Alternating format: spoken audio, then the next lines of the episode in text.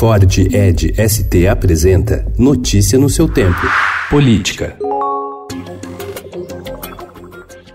Presidente Jair Bolsonaro não fez ontem nenhuma manifestação pública sobre as supostas mensagens trocadas entre o ex-juiz e atual ministro da Justiça Sérgio Moro e procuradores da Lava Jato, na qual discutem detalhes da operação. A intenção do presidente é ouvir o seu ministro pessoalmente, o que deve ocorrer hoje. O vice-presidente Hamilton Mourão disse que Moro é alguém da mais ilibada confiança do presidente. É uma pessoa que, dentro do país, tem o respeito da enorme parte da população, está visto aí as pesquisas de opinião que dão a popularidade dele. E em relação aos processos ocorridos na Lava Jato, todos eles passaram por primeira, segunda e uns outros já chegaram na terceira instância.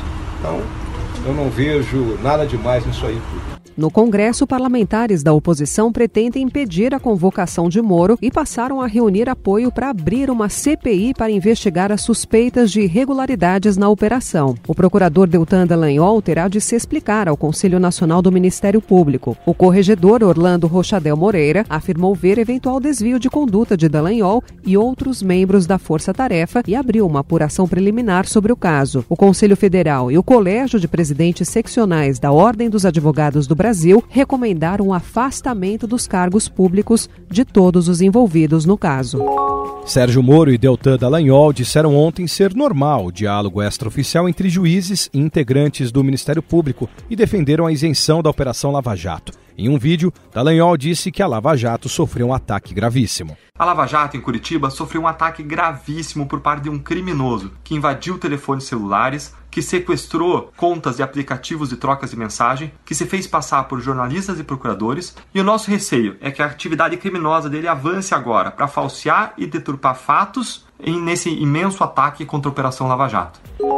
O ministro do STF, Gilmar Mendes, encaminhou para a Justiça Eleitoral de Belo Horizonte um inquérito instaurado com base na delação premiada da Odebrecht e que tem como alvo o deputado Aécio Neves, do PSDB de Minas Gerais. A investigação apura suspeitas de pagamentos dissimulados por meio de contratos fictícios que teriam beneficiado a campanha de Aécio à presidência em 2014. Procurado, o advogado Alberto Zacarias Toron, defensor de Aécio, afirmou que a decisão de Gilmar de enviar o caso para a Justiça Eleitoral é correta.